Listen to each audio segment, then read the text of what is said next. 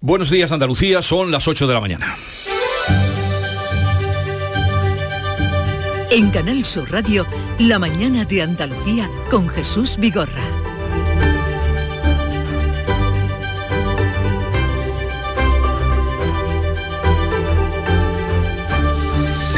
Fin tuvimos ocasión anoche de ver juntos a los seis candidatos aspirantes a la presidencia de la Junta que concurren a las elecciones del próximo 19 de junio. Primer debate de esta campaña sin sorpresas ni sobresaltos. Habrá una segunda vuelta dentro de una semana aquí en Canal Sur Radio y Televisión. Pudimos escuchar, eso sí, en píldoras, los discursos que mantienen sobre temas tan principales como sanidad, educación, economía, políticas sociales, inmigración e igualdad que reiteradamente fueron salpicando todo el debate. Los candidatos vuelven hoy a la carretera, a los mítines, a las fábricas, a las calles y plazas para intentar llevar su discurso a todos los rincones de Andalucía. Y la campaña continúa, pero también continúa la actualidad política en el Congreso, donde se va a debatir la propuesta del PSOE de abolir la prostitución, un asunto polémico que quedó fuera de la ley del solo sí es sí y que divide a los aliados del gobierno y que rechaza la oposición. Por otro lado, el Consejo de Ministros va a aprobar hoy el proyecto de ley de prevención de las pérdidas y el desperdicio alimentario que pretende limitar el desperdicio de comida en hogares y en restaurantes y en el Reino Unido sin novedad. Boris Johnson seguirá en su puesto tras superar la moción de censura en su partido y seguirá al frente del gobierno, pero eso sí, sale de esta tocado políticamente. La mañana de Andalucía. Social Energy. La revolución solar ha llegado a Andalucía para ofrecerte la información del tiempo.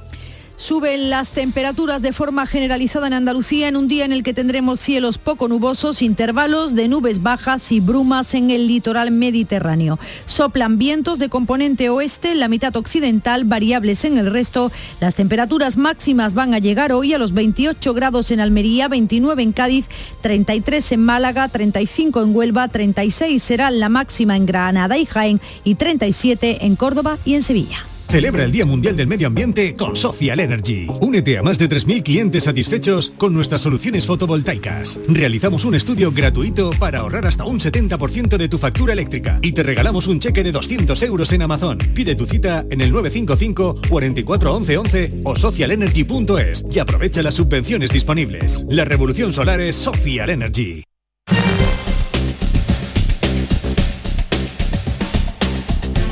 Vamos a conocer cómo se circula por las carreteras de Andalucía a esta hora de la mañana. 8, 3 minutos, conectamos con la DGT. Nos atiende Patricia Arriaga. Buenos días. Buenos días. Momento complicado en la red de carreteras andaluzas, especialmente por accidente en Málaga, en la A7, a la altura de Torremolinos, más de 2 kilómetros de retención a esta hora. Pero también van a encontrar dificultad en otros tramos de la A7 malagueña, especialmente en la zona de Mijas en sentido a Marbella. También van a encontrar intensa la carretera de Cártama, la A357 desde Merca Málaga hasta la capital malacitana. En Sevilla, muy densa la entrada por la A49 desde Bormujos y también van a encontrar dificultad en la provincia de Granada. Precaución en la GR30 en la zona del Zaidín en sentido norte, en sentido Bailén. Precaución a esta hora.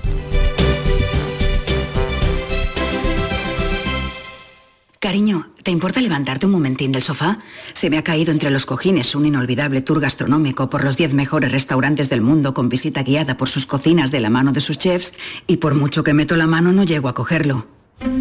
Nunca un euro tuvo tanto valor. Super 11 de la 11. Por solo un euro, hasta un millón. Super 11 de la 11. A todos los que jugáis a la 11, bien jugado. Juega responsablemente y solo si eres mayor de edad.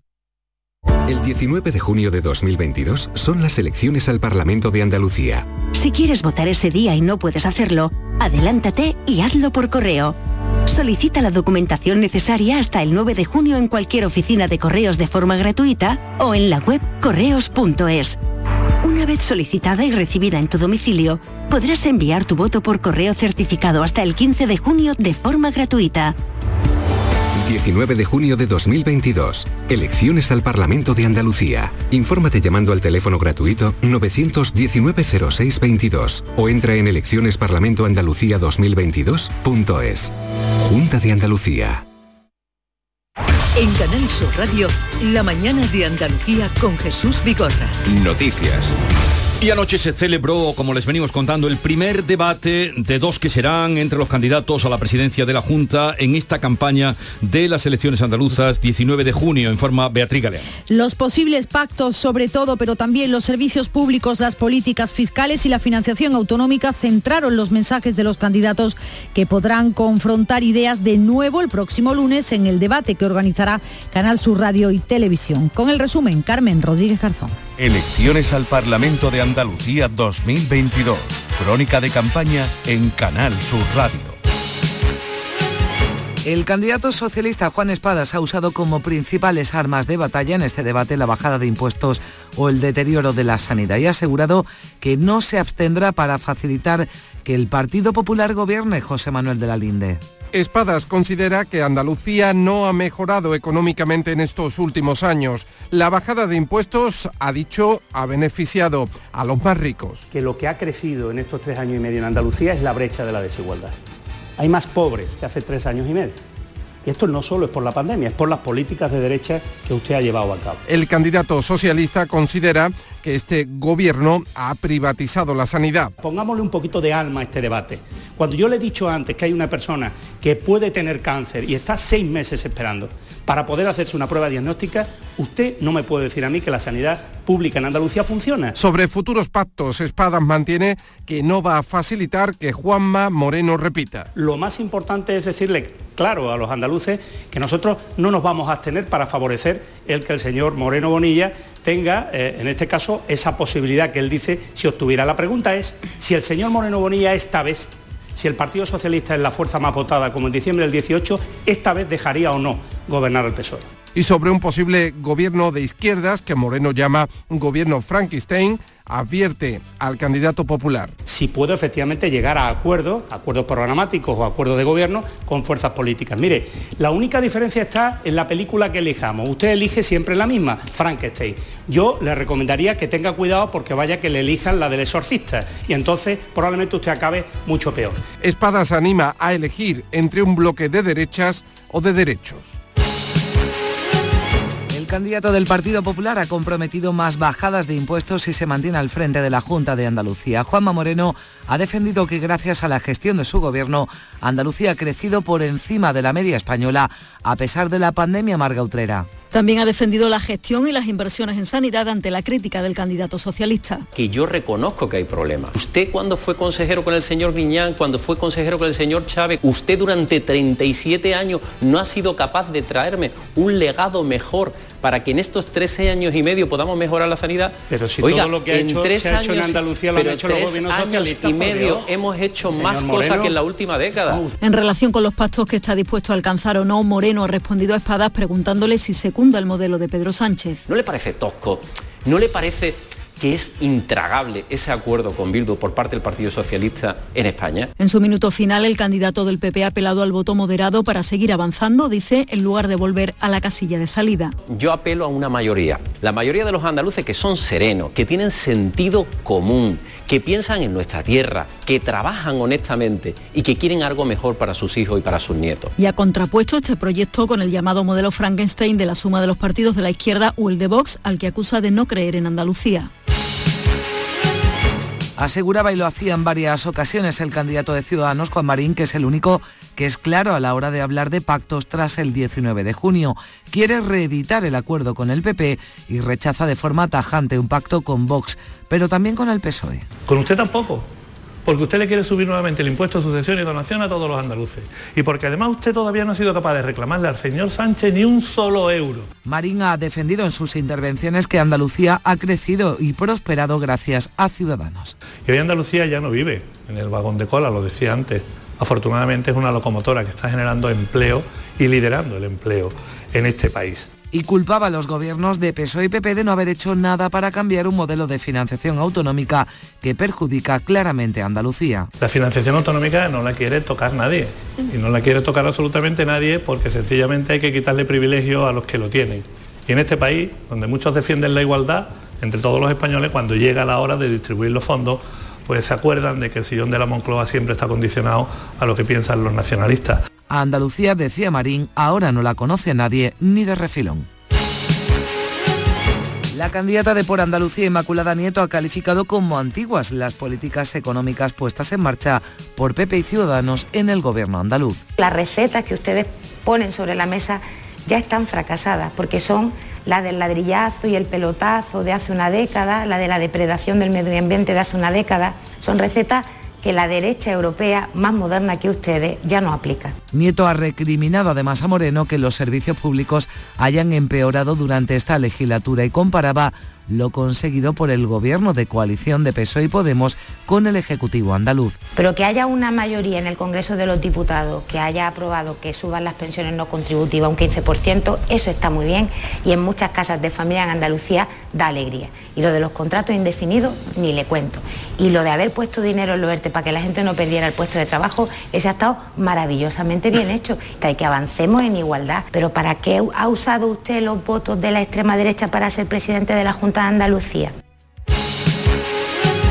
Macarena Olona de Vox ha insistido en este debate en su postura frente a la inmigración ilegal y las políticas feministas, también en la necesidad de recortar en la administración pública. Meter una auténtica tijera de poder para eliminar todo gasto político superfluo. La administración paralela creada por el cortijo socialista y gestionada cómodamente por el señor Marín y por el señor Bonilla. Olona le afeaba además a Moreno que usará un tono triunfalista. Son hirientes. Para los agricultores andaluces, que ven como sus campos andaluces son sustituidos por los campos del norte de Marruecos, que no hay relevo generacional porque no quieren condenar a sus hijos a la desesperación que hoy supone trabajar la tierra en Andalucía. Elecciones al Parlamento de Andalucía. Canal Sur Radio. La candidata de Adelante Andalucía, Teresa Rodríguez, ha asegurado en el debate que su formación es la única que defiende los intereses de nuestra comunidad. Un autobús nunca te deja en la puerta de tu casa, pero coge el que te deje más cerca. Pues ve a votar eh, el día 19J eh, por la izquierda, no dejes que otros hagan política por ti porque nos pasan por encima. Y nosotros qué ofrecemos en el seno de la izquierda? Una fuerza política que quiere que Andalucía tenga voz propia, como ya tienen eh, catalanes, vascos, gallegos, pero también turolenses, cántabros, baleares, valencianos y hasta madrileños. En Canal Sur Radio, la mañana de Andalucía con Jesús Bigorra. Noticias.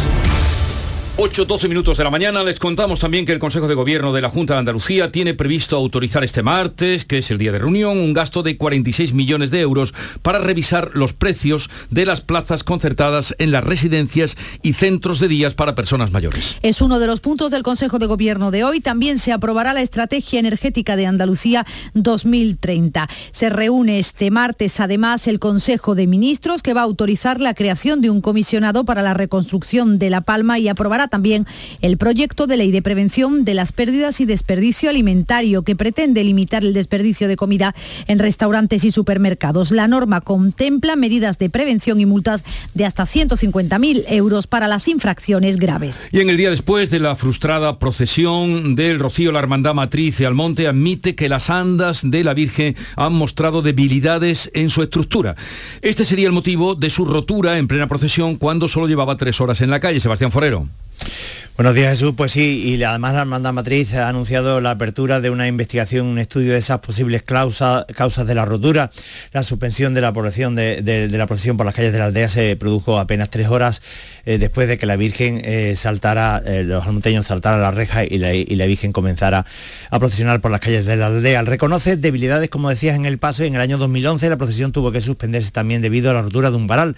En concreto, la rotura se ha localizado en el banco delantero derecho de la sanda, se rompió en su impacto contra el suelo la fuerza de la colisión con la arena de la aldea del banco fue en cualquier caso importante a tenor de las imágenes difundidas del momento. Lo curioso es que estas nuevas andas eran una de las principales novedades de la romería y fueron estrenadas sin problemas algunos el pasado 22 de mayo durante la procesión de la Virgen del Rocío por las calles del Monte. Vamos a escuchar al presidente de la Hermandad Matriz, a Santiago Padilla. Este incidente inesperado pues, pues ha truncado, ha truncado esa esas sensaciones que teníamos hasta ese momento. La propia procesión de la Virgen ha tenido un arranque magnífico. ¿eh? La salida, hace muchos años que no habíamos visto una salida tan limpia, tan rápida. Pues vamos ahora a la evolución de la pandemia que sigue con nosotros. Se espera un repunte de los casos de coronavirus tras la celebración del Rocío, al igual que ocurriera con la Semana Santa o con las distintas ferias que se han ido sucediendo en nuestra tierra. Esa es la información que maneja la Consejería de Salud. Eso sí, el consejero espera que el COVID se comporte igual que lo ha hecho tras otros acontecimientos multitudinarios y no haya un repunte hospitalario. Jesús Aguirre. Donde puntualmente eh, se ven un aumento en las semana siguiente de incidencia acumulada, pero que no repercute en la presión hospitalaria ni en el número de fallecimientos. Bien, pues se espera que el comportamiento sea exactamente igual a nivel de, de Rocío. Hoy es martes, así que se conocerán nuevos datos. Se espera que la incidencia siga bajando. Eso sí, la Consejería de Salud ha mostrado su preocupación por el aumento inusual en estas fechas de casos de gripe A, con una tasa de incidencia de 400 casos más alta que la del coronavirus y que está afectando especialmente a los niños de menos de 15 años. El Instituto de Salud Carlos III ha confirmado este lunes 198 casos de viruela del mono en España. Son 12 más tras el fin de semana. La comunidad con mayor número de positivos es Madrid, donde se concentra 183 casos, en Andalucía hay 8 confirmados, todos evolucionan de forma favorable. Según la Organización Mundial de la Salud, los casos de viruela del mono vinculados al actual brote en países no endémicos ascienden a 780, un 88% de ellos diagnosticados en Europa. Y España ha recibido ya las primeras 200 unidades de Invanex, la vacuna de tercera generación que ha adquirido para tratar de controlar el brote de viruela y que ahora las autoridades deberán determinar a quién se va a administrar. Precisamente hoy la Comisión de Salud Pública tiene previsto abordar una propuesta de vacunación frente a la viruela del mono. El astillero de Puerto Real en Cádiz construirá parte de dos parques eólicos de Francia. Y esto es importante porque supondrá 380.000 horas de trabajo. Esta mañana la plantilla vuelve a concentrarse en el mismo astillero como viene haciendo cada martes y pedirán a la dirección detalles sobre este contrato. Salud Botaro. Pues poco más se sabe. Llega carga de trabajo al astillero de Puerto Real. La empresa Ocean Winds ha firmado ese acuerdo con Navantia para la construcción de elementos de dos parques eólicos marinos en Francia, en concreto las cimentaciones y los pilotes de las subestaciones, que van a suponer, como decías, casi 400.000 horas de trabajo para la factoría. Los trabajos iniciales de ingeniería ya han comenzado y la entrada de carga se prevé para principios del 2023. Según la compañía, esto marca un hito para Navantia Synergies que será la responsable del diseño y la fabricación de las estructuras. Es el primer acuerdo anunciado desde que se presentó en abril para impulsar el sector de las energías verdes. De momento, el comité de empresa no ha entrado a valorar el anuncio. Se van a concentrar esta mañana y pedirán detalles a la dirección de Navantia. Un trabajador de 32 años se encuentra ingresado en la UCI del Hospital Reina Sofía de Córdoba con traumatismos múltiples tras sufrir ayer un accidente laboral. José Antonio, José Antonio Luque. Bueno, pues ese accidente laboral, eh, afortunadamente sin resultado de muerte, se produjo cuando este hombre cayó de una nave de 12 metros de altura cuando instalaba placas solares. Eh, ocurrió en el polígono de Chinares de la capital, sufre politraumatismos, está ingresado en la UCI del Reina Sofía y UGT hace un llamamiento a trabajadores y empresarios para que velen por la seguridad de los puestos de trabajo. Escuchen a Jaime Sarmiento, secretario de Salud Laboral. Muchos de los accidentes leves e incluso graves, de cada tres o cada cuatro, se pudieron haber convertido en mortal. En este caso no y tengamos en cuenta de que es fundamental que todas las medidas de protección que tengamos que nos dé la empresa o que nosotros debemos de exigir que nos den se apliquen. Pues precisamente en el zoo un trabajador de las instalaciones fue también atacado por un leopardo. El cuidador pues eh, dejó abierta el, habitáculo donde acudía para dar comida al animal. Eh, afortunadamente presenta una herida limpia en el brazo, un mordisco concretamente, y tras ser atendido en el hospital fue dado de alta. Y hoy volverá a plantearse en el Congreso la abolición de la prostitución porque el PSOE va a contar con los votos de sus socios de Podemos para abrir en el Congreso este debate sobre abolir la prostitución.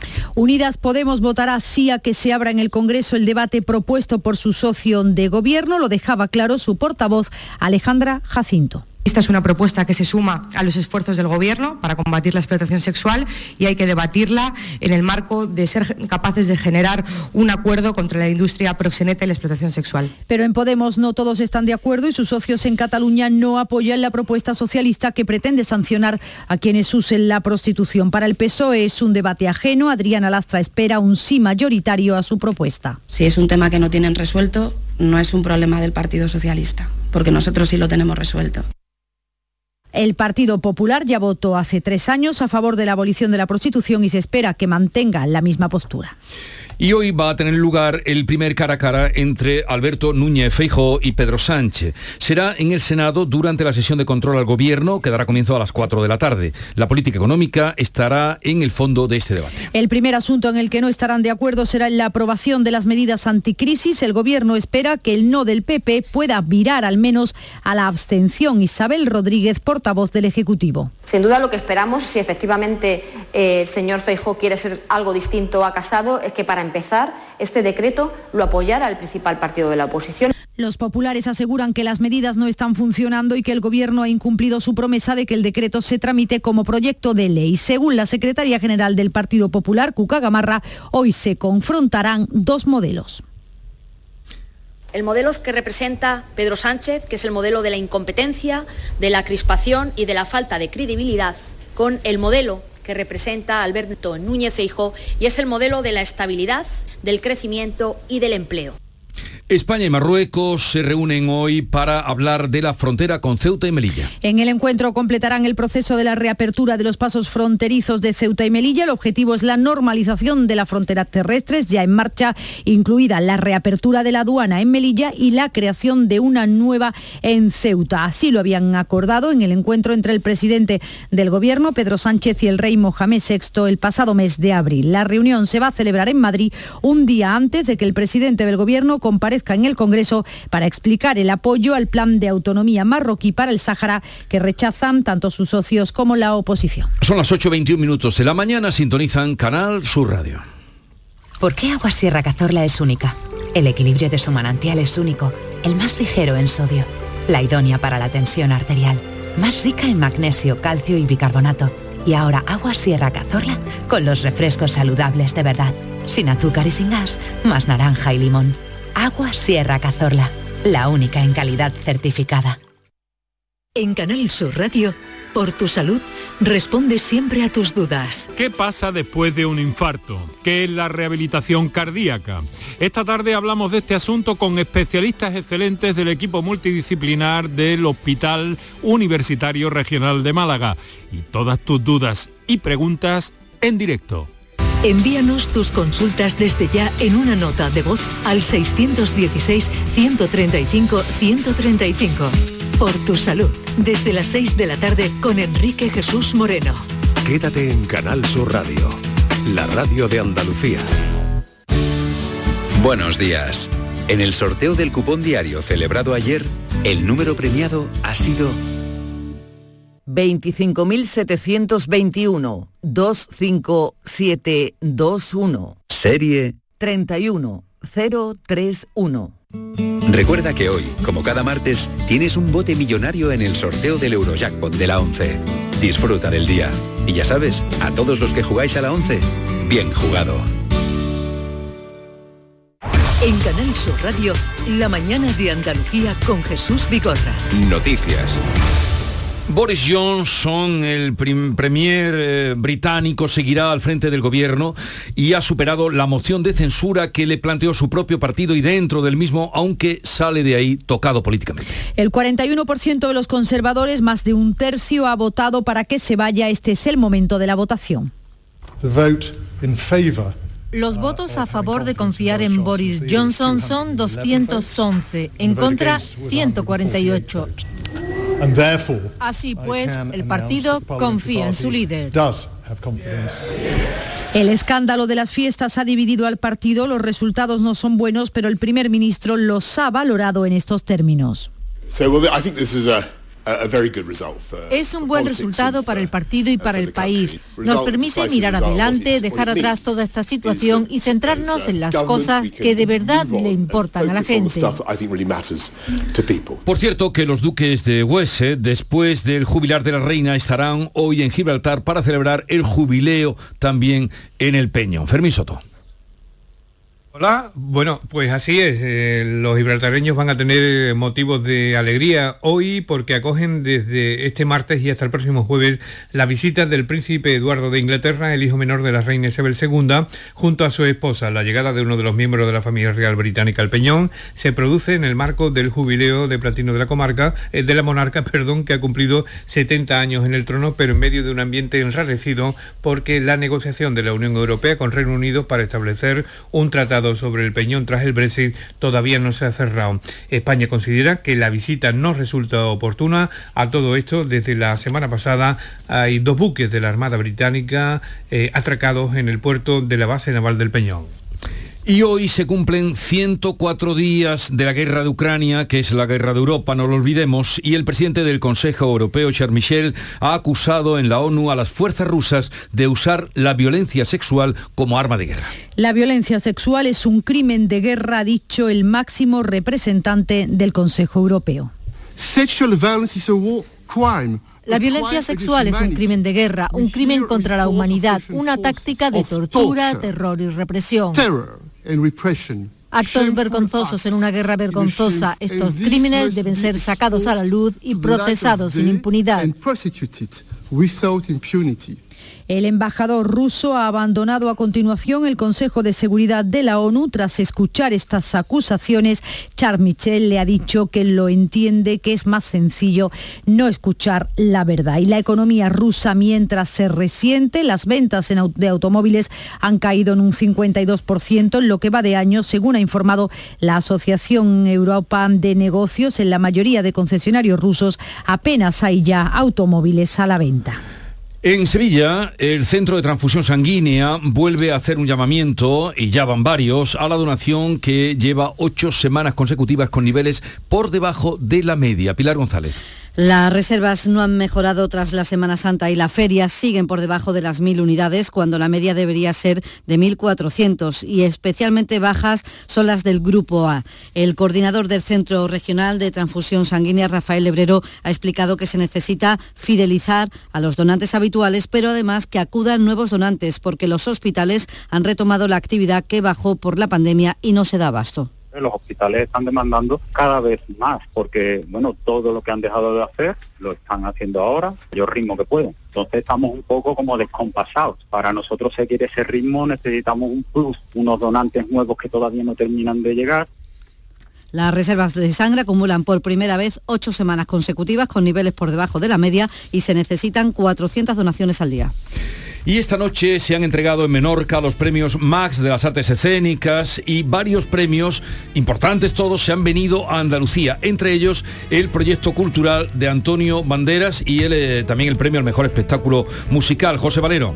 Pues tres premios ha recibido Málaga, el proyecto cultural de Antonio Banderas, Teatro del Sojo, que Sabana ha ganado el Max al mejor espectáculo musical o lírico por la obra Company, se lo agradecía Banderas en un audio grabado desde Dublín, donde rueda una película en una gala retransmitida por la 2. Bandera cree muy necesario hoy las artes escénicas.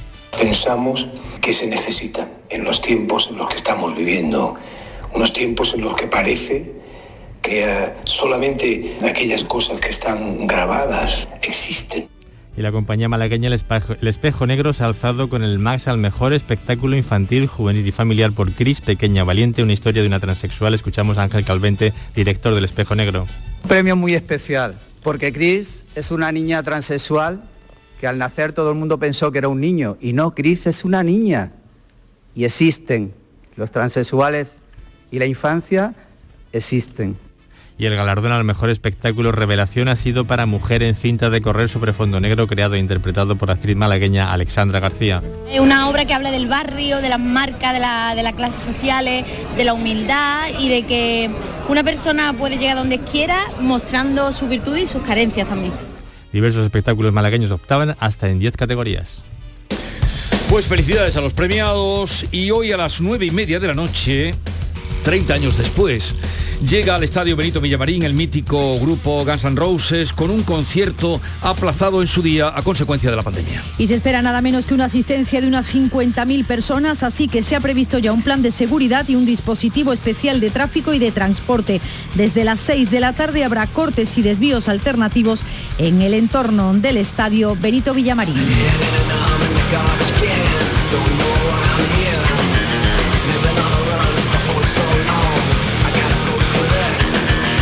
Double talking job, get the money, motherfucker, cause I got no more patience. Double talking like I ain't no more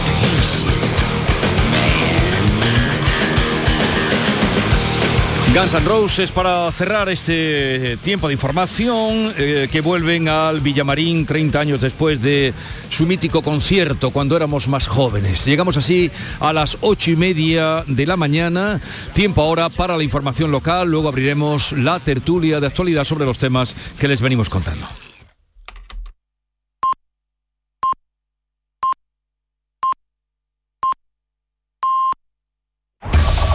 En la mañana de Andalucía de Canal Sur Radio, las noticias de Sevilla. Con Pilar González. Hola, buenos días. Hay retenciones en la entrada a Sevilla por la A49 de 5 kilómetros, uno en la subida al Centenario sentido Huelva y dos en sentido Cádiz. Dos también en el nudo de la Gota de Leche sentido Ronda Urbana Norte, donde el tráfico es intenso. También es intenso en el interior de la ciudad, en la entrada por el Alamillo, Patrocinio, Avenida de Andalucía, Avenida de la Paz, Avenida Juan Pablo II y Puente de las Delicias en Torneo y mm, también en Resolana. Toma hoy las riendas de tu futuro energético. Sonen Battery, líder europeo en acumulación solar fotovoltaica para hogares y empresas, patrocina este espacio. Tenemos el cielo despejado con intervalos de nubes alta, viento variable flojo y sube las temperaturas. La máxima prevista es de 37 grados en Lebrija, Morón y Sevilla, 38 en Écija. A esta hora 22 grados en la capital. Automóviles Berrocar, más de mil coches de todas las marcas y modelos. La mejor garantía del mercado, inmejorable financiación, sin sorpresas de última hora y con total transparencia para que la compra de tu nuevo coche sea una decisión inteligente. 50 concesionarios Berrocar y más de 700 talleres concertados en territorio nacional. Entrega domicilio totalmente gratis. GrupoBerrocar.com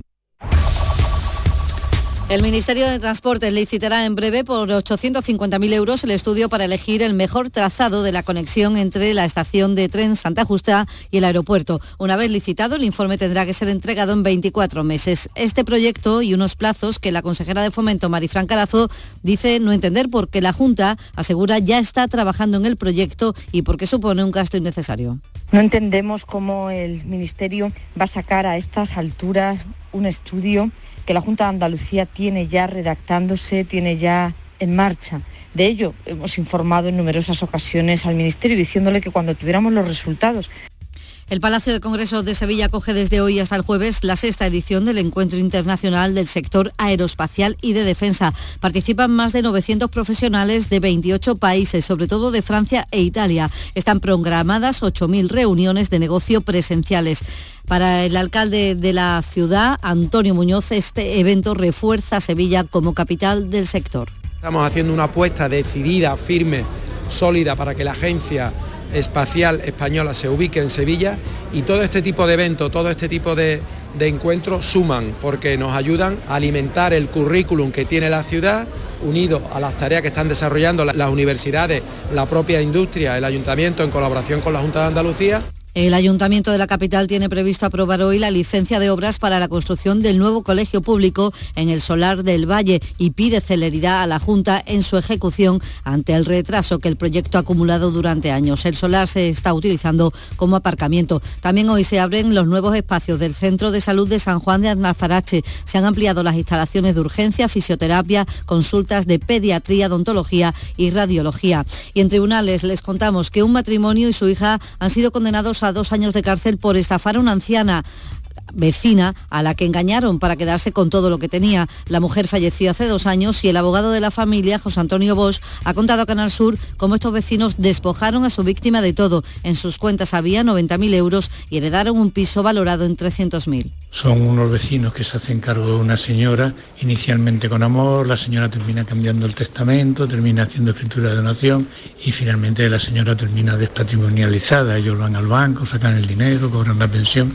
la audiencia de Sevilla juzga hoy a dos hombres acusados de asesinar en grado de tentativa después de que uno de ellos ayudara al otro a disparar con un revólver a su yerno en el barrio de Los Pajaritos, en la capital. Para cada uno de ellos, la Fiscalía reclama 11 años y medio y 9 años y medio de prisión. Y las hermandades del Rocío están ya de vuelta. La última en salir es Triana, que lo está haciendo justo en este momento. La castrense de la capital llegará mañana y todas las demás lo harán el jueves. Mientras tanto, se investiga el motivo por el que se rompió el banco de las andas del Paso de la Virgen que diseñó una empresa sevillana, Inespas Según explicaba en Canal Sur Radio, antes de que se produjera ese incidente, el ingeniero encargado del diseño, José Moreno, las explicaciones sobre lo ocurrido podría darlo el mismo paso porque lleva instalados sensores en su interior. Todo momento en la procesión tenemos datos de lo que, de lo que ocurre en el paso. Lo tenemos sensorizado. Posteriormente a la procesión recogemos datos y nos permiten evaluar qué es lo que ha ocurrido. Pues ahora se utilizarán esos sensores para la investigación y esta noche en el Benito Villamarín, Gan San Rosé, 50.000 personas y un plan de tráfico para todo ello. 22 grados en Sevilla hasta ahora, 21 en Aral.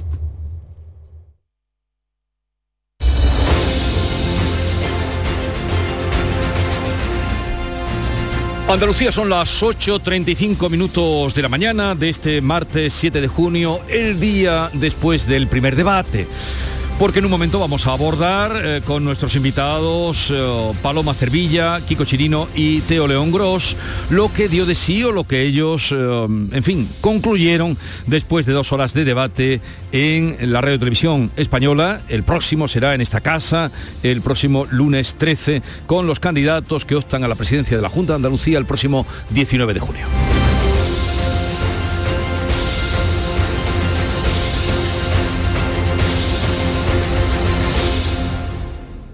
¿Por qué Agua Sierra Cazorla es única? El equilibrio de su manantial es único, el más ligero en sodio, la idónea para la tensión arterial, más rica en magnesio, calcio y bicarbonato. Y ahora Agua Sierra Cazorla con los refrescos saludables de verdad, sin azúcar y sin gas, más naranja y limón. Agua Sierra Cazorla, la única en calidad certificada. Mano de santo limpia la ropa, mano de santo limpiar salón, mano de santo y en la cocina, en el coche, en el watercloak, mano de santo para el hotel, mano de santo para el taller, mano de santo te cuida, mano de santo te alegra la vida, mano de santo, mano de santo, ponte a bailar y no limpies tanto, mano de santo, mano de santo, ponte a bailar y no limpies tanto. Seguramente el mejor desengrasante del mundo. Pruébalo. Buenos días. En el sorteo de mi día de la 11 de ayer, la fecha ganadora ha sido 5 de septiembre de 1968. Y el número de la suerte, el 1. Recuerda que hoy, como cada martes, tienes un bote millonario en el sorteo del Eurojackpot de la 11. Disfruta del día. Y ya sabes, a todos los que jugáis a la 11, bien jugado.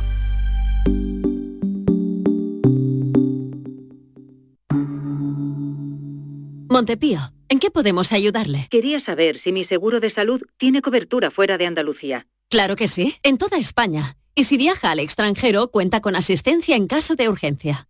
Con la garantía de Adeslas, entidad reaseguradora de los productos de salud de Montepío. Visite montepíoconductores.com. Montepío, lo tiene cubierto.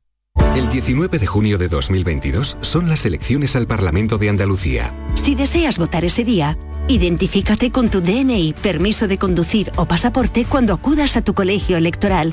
También puedes ejercer tu derecho al voto por correo. 19 de junio de 2022. Elecciones al Parlamento de Andalucía. Infórmate llamando al teléfono gratuito 919-0622 o entra en eleccionesparlamentoandalucía2022.es.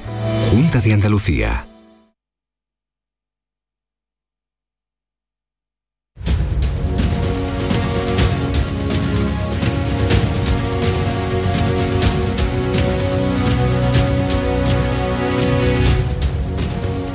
La mañana de Andalucía con Jesús Vigorra. Y con Paloma Cervilla. Buenos días, Paloma.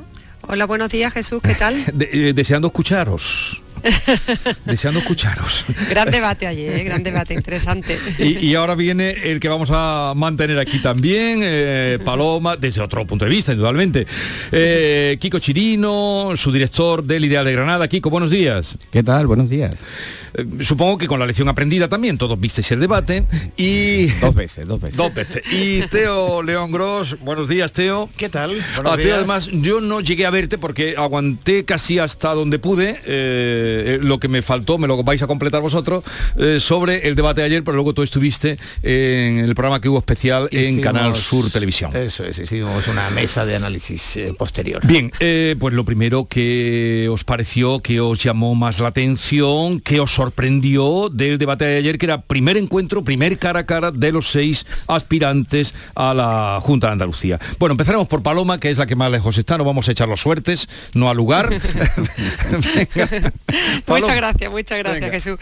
Yo lo seguí atentamente porque aquí en Madrid estamos viviendo muy intensamente lo que son las elecciones y la campaña de Andalucía.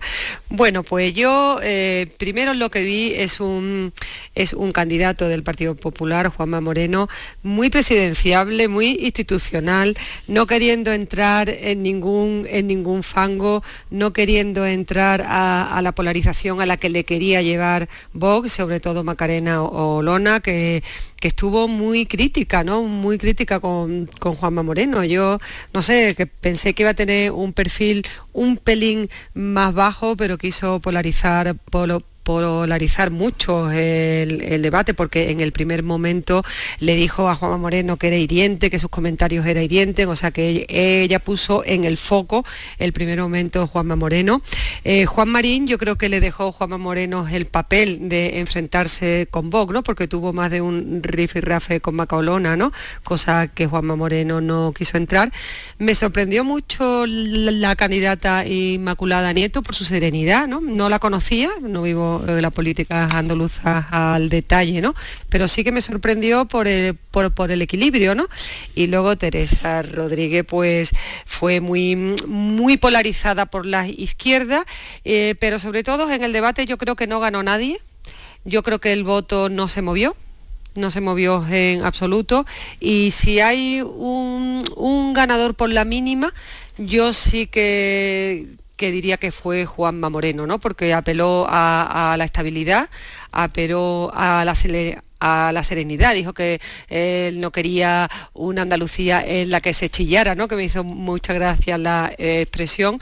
Y luego Juan Espada hizo lo que pudo, ¿no? Yo, yo creo que su papel era muy complicado porque realmente las encuestas le dan un resultado que no va a ser nada bueno y tenía un papel difícil, pero no estuvo tan mal. Yo no creo que Juan Espada perdiera el debate estrepitosamente, pero su posición era, era muy difícil. Pero como resumen, no ha ganado nadie y si hay un ganador por la mínima es Juanma Moreno, que no se mojó en nada, que no se metió en ningún fango y que sobre todo centró su discurso en la economía, en la bajada de impuestos y en el crecimiento de Andalucía. Bueno, eh, comentario con conclusión final. No ganó nadie y no se movió el voto. A ver, Kiko Chirino, tu percepción del debate.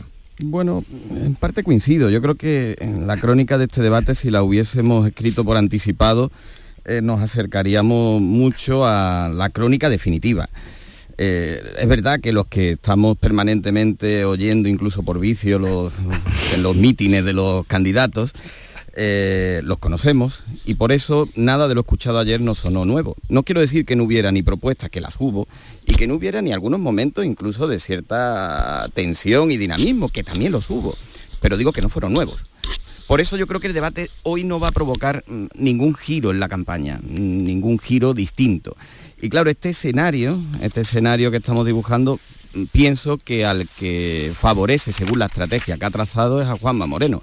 Mm, no digo tampoco que la estrategia le vaya a ser rentable, ni que sea buena, ni que sea mala. Simplemente digo que el debate de ayer transcurrió según lo que Juanma Moreno tenía tenía, tenía previsto, ¿no? A partir de ahí, pues cada uno intentó eh, interpretar un papel. A mí me gustó particularmente el de Teresa Rodríguez, lo vi bastante espontáneo y buscándolo. Lo que pasa es que buscar protagonismo desde el posicionamiento electoral eh, que tiene Teresa Rodríguez es muy complicado en, estos momentos. El de Juan Marín lo vi disperso. Yo me recordó la frase de Baldano que decía cuando Hugo Sánchez no alcanza la pelota, remata con Butragueño. Pues cuando Juan Marín no quería, cuando Juanma Moreno no quería defender la gestión del gobierno, lo hacía Juan Marín y se desgastaba incluso en el cara a cara con, con Macarena, con Macarena Olona. No vi mal, no vi mal a, Juan Espada, como coincido ahí con, Paloma.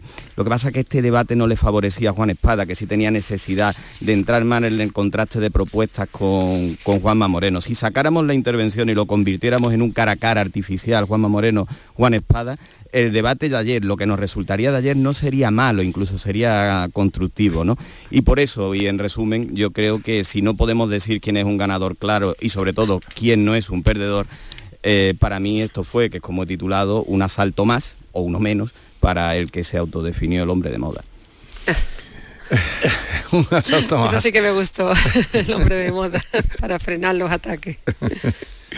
Eh, bueno, eh, Teo. Bueno, yo coincido en, buena medida, pero no, exactamente en el balance, digamos, eh, general que, han hecho Paloma y Kiko. Eh, sí que creo que Juanma Moreno eh, pudo salir satisfecho por una razón, porque fue el que, el que ofreció imagen de presidente, quiso hacer un debate en presidente, no en candidato, y eh, probablemente la percepción que puede tener un espectador es que allí solo había un presidente, y, no solo un presidente, sino seguramente un presidenciable. Y en ese sentido, pues sí, estoy de acuerdo en esto.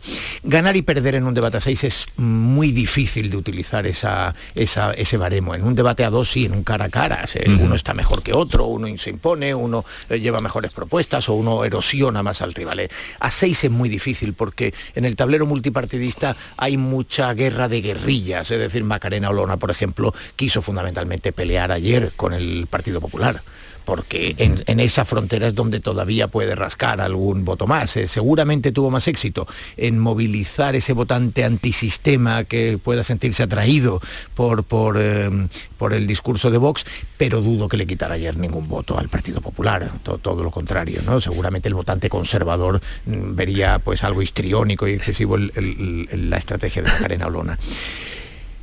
Juan Marín, eh, sin embargo, a diferencia de Kiko y Paloma, yo creo que fue uno de los, eh, de los destacados, de los protagonistas del debate. Estuvo muy bien. La sensación efectivamente es que Juanma Moreno había subarrendado el, cuerpo, a cuerpo en, Juan Marín, ¿no? Es decir, que, que realmente Juanma Moreno hacía la defensa institucional, el discurso institucional y Juan Marín hacía el cuerpo a cuerpo. Y lo hizo muy bien y lo hizo muy bien. Eh, yo creo, ya digo, que, en una situación muy desesperada, porque Ciudadanos está intentando mantenerse a flote, no, no, no eh, tener representación, pero francamente creo que estuvo muy bien. Y seguramente quien destacó más en el debate de ayer fue Teresa Rodríguez. Estuvo muy bien también. En una línea, claro, evidentemente, en el espacio de la extrema izquierda, donde eh, polarizaba con Macarena Olona, que era una de la, que era lo previsible en el debate, y y en todo caso, si yo fuera un votante y tuviera que elegir entre por Andalucía o Adelante Andalucía, seguramente ayer me sentiría mejor representado, eh, en fin, más identificado con, con Teresa Rodríguez. Inma Nieto es una parlamentaria estupenda, pero tiene un ritmo excesivamente pausado, incluso se le veía en el minuto de oro que le costaba arrancar. En un minuto de oro no puedes arrancar, te tienes que lanzar como si fuera una sprint, una, una la carrera de los 100 metros, no la puedes plantear tácticamente como un 800 o un 1000 500. Bueno, en conjunto yo creo que el debate de ayer, en el debate de ayer había una conciencia muy clara de que hay dos. Y el primero consiste en no perderlo. Es decir, el primero parece esos partidos de ida que se juegan en Europa, en la que tú dices, eh, yo esto me lo voy a jugar en la vuelta. Y por tanto en la ida lo que, lo que bueno, puedes encajar un gol, pero, eh, pero tienes que salir vivo entonces ayer, bueno, ayer había, se distinguía muy bien eh, dos eh, parámetros. Eh, ahí en ese debate había quien necesitaba ganar votos, y había quien necesitaba no perder votos. Bueno, pues quien necesitaba no perder votos no perdió y sin embargo quien necesitaba ganar votos no ganó y en ese sentido creo que la defensa de Juanma Moreno, como decíamos, pudo salir bien parada. Juan Espadas empezó mejor, empezó bastante bien y luego se diluyó. Eh, especialmente cuando Juanma Moreno en el único momento, digamos, que salió algo del, cuerpo a cuerpo, digamos, del, perdón, de la sí. ese discurso institucional, y le empezó a reprochar, decir, oiga, que lleva usted en la Junta desde el año 90, ¿de qué me está hablando? ¿No? Es decir, me está haciendo un discurso como si usted acabara de llegar y dijera, oiga, que estos señores llevan tres años muy discutibles. Mire usted, usted lleva 30 aquí en el machito, ¿no? Y a partir de ahí, Juan Espadas estuvo algo más incómodo y más desdibujado que en el arranque, que, que arrancó con más pegada. En fin, eh, digo como balance general, seguramente luego hay muchos detalles que merecería la pena comentar. Bueno, entramos para eso. En el balance general. Eh, entremos en detalles. Sí, yo coincido con, con Teo en, Marín, ¿no? Juan Marín estuvo muy bien, eh, incluso consiguió callar a Macarena Olona, que ya es complicado, que ya es complicado porque yo creo que salió mm, muy nerviosa, quizá un poco histriónica, ¿no? Yo la vi un poco histriónica porque hay veces que hablaba del conjunto de España en vez de Andalucía, parecía que estabas en el Congreso de los Diputados. Hay un momento en, el que Marín calla a Macarena Olona, que es difícil cuando le dice, ¿usted qué ha gestionado?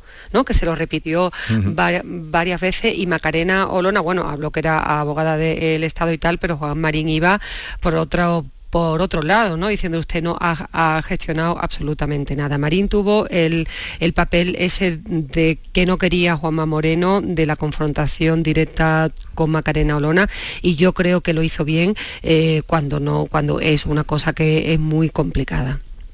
Yo, yo, ahí por, por apuntar algunas cosas que me llamaron la atención, eh, la izquierda coincido con Teo que fue Teresa Rodríguez quien ganó con ventaja a Inmaculada Nieto, a la que también tengo en gran estima como parlamentaria. Me llamó la atención que no se aludieron, prácticamente una, ninguna de las dos eh, intentó pues, bueno, ganar ventaja a costa de, a costa de, la, contraria. ¿no?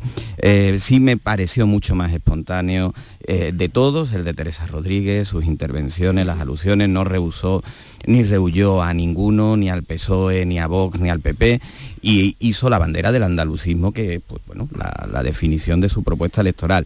Marín creo que fue de menos a más. La primera intervención me sorprendió mucho, lo vi incluso buscando los papeles como, si tuviera que leer, algo inusual totalmente en Juan Marín, que no es su, la práctica de sus intervenciones, incluso lo noté cansado y después fue viniéndose arriba y bueno, en la estrategia mm, eh, electoral en la que lleva Ciudadano, que no puede tampoco esquivar ninguno de los, de los envites, entró a Macarena. Y por último en Macarena la vi eh, como es. Lo que no se le puede reprochar a Macarena es que interpretara un papel distinto al que Macarena está interpretando en campaña. Eh, empezando porque en su primera intervención ya se desnudó y dijo que había nacido en Alicante que era española y ahora, y ahora de Andalucía, ¿no? Para evitar, pues, si me queréis atacar, vengo por aquí. Y después los argumentos identitarios de Vox es que ni siquiera lo disimuló ni lo disfrazó. Hasta apeló al votante del PSOE con el argumento de expulsar a los inmigrantes ilegales que entraran en Andalucía, ¿no? Por eso, ahí mm, engañarnos al que las quiera votar, ella se presentó como es. Sí. Eh, a ver, momentos, eh, iremos ahora repasando también momentos estelares que, que visteis. Ya digo que yo cuando dieron las 11 y 5 eh, fui, yo, hasta me, yo, hasta me, vi en diferido después a Teo. Gente me vi en diferido a Teo después. tenía tanta gente tan... Te viste a Teo, ¿no? ¿Estuvo bien? En diferido, en diferido. En diferido. ver, yo creo, yo creo que como os tenía hoy a vosotros, digo, me puedo ir tranquilo a... Yo, creo, Jesús, que hubo muchos detalles y, y, muy interesantes. A mí, por ejemplo, hay uno de Macarena Olona que me parece... Me parece formidable, ¿no? Hay un momento en que saca un libro de texto, está haciendo la defensa apasionada de la caza, que, es uno de los, de los segmentos, de los nichos en los que quieren eh, pescar en solitario, de los caladeros en los que quieren pescar en solitario, y entonces dice, va, fíjese lo que dicen los libros de texto que adoctrinan de ustedes, el Partido Popular y el Partido Socialista, que era una estrategia el buscar eh, eh, asociarlos, ¿no? y entonces saca un libro de texto y dice, ¿qué hacer? ¿Cómo evitar que desaparezcan las especies en peligro, las especies en vías de extinción? Y entonces dice, pues no cazarlas. Y entonces dice, ven ustedes, están educando a los niños para que no, para que no esté ese adoctrinamiento, para, para evitar la caza. Y dice, oiga, mire usted, ¿qué me está proponiendo? ¿Que cacemos linces? ¿Que cacemos el quebrantahuesos que pueda quedar. Por cierto, que estamos celebrando dos que han echado a volar en la Sierra de Cazorla. Claro, en Cazorla, que, es una cosa...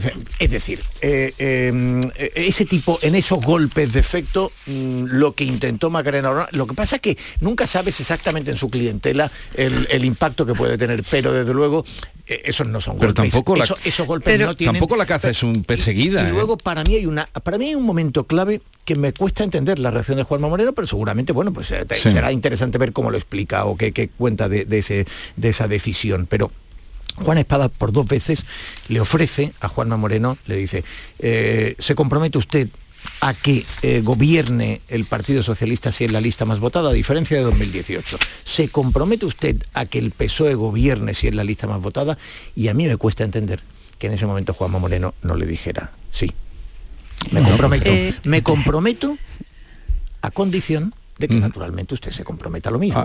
Y por tanto, eh, aquí, ahora mismo, ante los andaluces, sellemos que gobierne la lista más votada y que lo permita el Partido Popular si es el Partido Socialista y el Partido Socialista si es el Partido Popular. A mí me sorprende que se invite con esa definición tan clara no fuera, no fuera aceptado, pero me interesará ver la explicación que se da al respecto.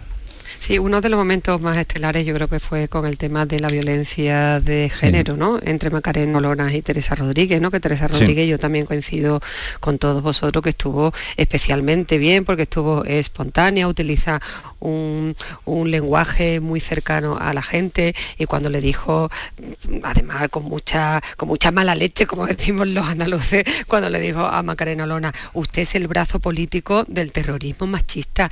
Yo creo que fue una hipérbole, pero yo creo que fue uno de los momentos estelares de Macarena Olona y de Teresa Rodríguez, porque Macarena Olona sacó un discurso que yo lo he, le he escuchado mucho, que es cuando dice que es el que viola no es, un hombre, que es un violador, ¿no? Ella hace una puesta en, escena muy, muy exagerada, pero que para un mensaje para lo suyo yo creo que, que fue muy impactante, ¿no? Y, sobre todo, Teo, cuando en, el tema del, del libro y de la caza, yo creo que fue uno de los pocos instantes que Juanma Moreno se dirigió a Macarena Olona, porque, porque Juanma Moreno iba a su, a, su libro, ¿no? Cuando Macarena Olona mm, le citaba un poco para que entrara, Juanma Moreno no entraba, pero ahí sí que entró, sino que la miró un poco con desdén y dijo, mm. es usted experta en descontextualizar las cosas, ¿no? Yo creo que es la casi de las pocas veces que Juanma Moreno entró un pelín en el cuerpo a cuerpo con Macarena Olona. Sí, no, y al final también en el último, en las últimas intervenciones a propósito de los pactos, sí es verdad que, mm, la, que Juanma Moreno, apelando a esa mayoría serena, le recriminó a Macarena Olona que, no cree en Andalucía, lo dijo así textual, ¿no? A mí me llamó la atención de Macarena Olona eh, cómo abrió el bloque ese de la política, bueno, de igualdad y demás porque fue muy, muy agresiva, ¿no? No disimuló para nada su argumento y entró en una provocación para intentar eh, absorber ahí e, ese debate, hizo esa cabriola cuando dijo que las mujeres y los homosexuales no caminan con la misma seguridad o que caminan más inseguro ahora en Andalucía. Y de ahí luego con la, con la inmigración eh, ilegal, incluso creo recordar que con, lo, que con los menas. Por eso digo que ella, no ocultó cuál es su debate, aunque también creo que este no va a ser, el segundo debate de Macarena no va a ser como este, va a ser, va a ser distinto. Y el tema de los pactos, por último, eh, entiendo que Juanma Moreno lo deja abierto.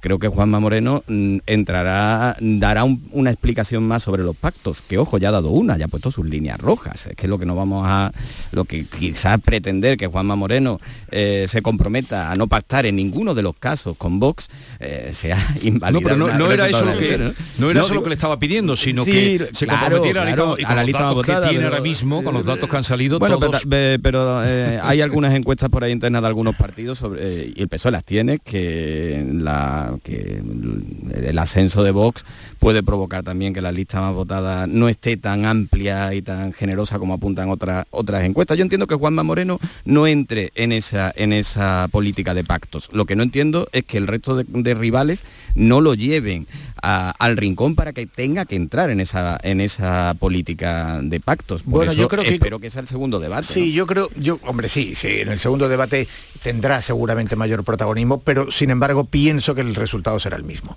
Eh, ¿Por qué? porque de pactos no se habla, como de las bodas reales no se habla, hasta que tienes el hecho eh, delante.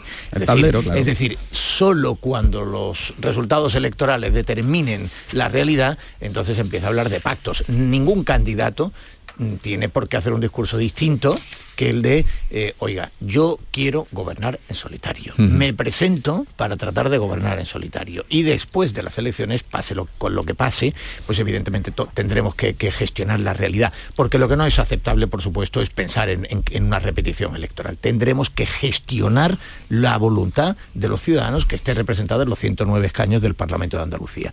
Yo en ese sentido entiendo perfectamente que Juanma Moreno no se salga de ese carril. Entiendo perfectamente que Juan Marín defienda lo que defiende eh, seguramente, bueno, pues Macarena Olona tendrá que cambiar de registro porque, porque eh, aunque ella, eh, pues en fin, haga el papel que todo el mundo tiene que hacer y diga, no, no, yo vengo aquí a ser la presidenta de Andalucía, que Juanma Moreno seguramente será mi vicepresidente, ¿no? Bueno, pero es el lenguaje de campaña. exactamente, es el juego de la campaña, pero es un juego legítimo, digamos, ¿no? Es decir, que, como Juan Espadas, pues que naturalmente actúa en lista más votada, etcétera, ¿no? Bueno, todo eso todo eso es perfectamente lógico, en la lógica de la campaña y no eh, esperemos que nadie diga, no, sí, sí, voy a decirle exactamente lo que voy a hacer el día 20, cuando me levante por la mañana voy a llamar a Macarena Olona, o voy a llamar a Juan Marino, voy a hacer esto o aquello. No, es absurdo. Entonces, en esto de los pactos, lo que tú tratas es de erosionar, no de obtener información ni de resolver la ecuación. Lo que tú tratas es de erosionar al rival pensando que sí eh, bueno, porque el Partido Socialista, y lo hizo hasta el minuto final, hasta el minuto de oro, Juan Espadas eh, lo dedicó a Vox. Dijo, aquí lo que se dirime es eh, un gobierno con Vox o un Partido Socialista que frene a mm. Vox. Es decir, el Partido Socialista sigue haciendo girar su campaña, evidentemente. Pues eso, eso fue lo que hizo hasta el último momento también Susana Díaz en las anteriores, mm. que todos nos acordamos, ¿no? Una y otra vez, y luego salió la cosa como... Lo metió en el segundo debate. En el segundo debate de campaña, Susana Díaz introdujo a Vox, que hasta entonces era un partido que estaba fuera del foco, sobre todo del foco mediático. ¿no? Y, reitero, bueno, un momentito, Paloma, ahora te doy la palabra porque estamos llegando a las 9 de la mañana, ya sabéis que a esa hora hacemos una recapitulación.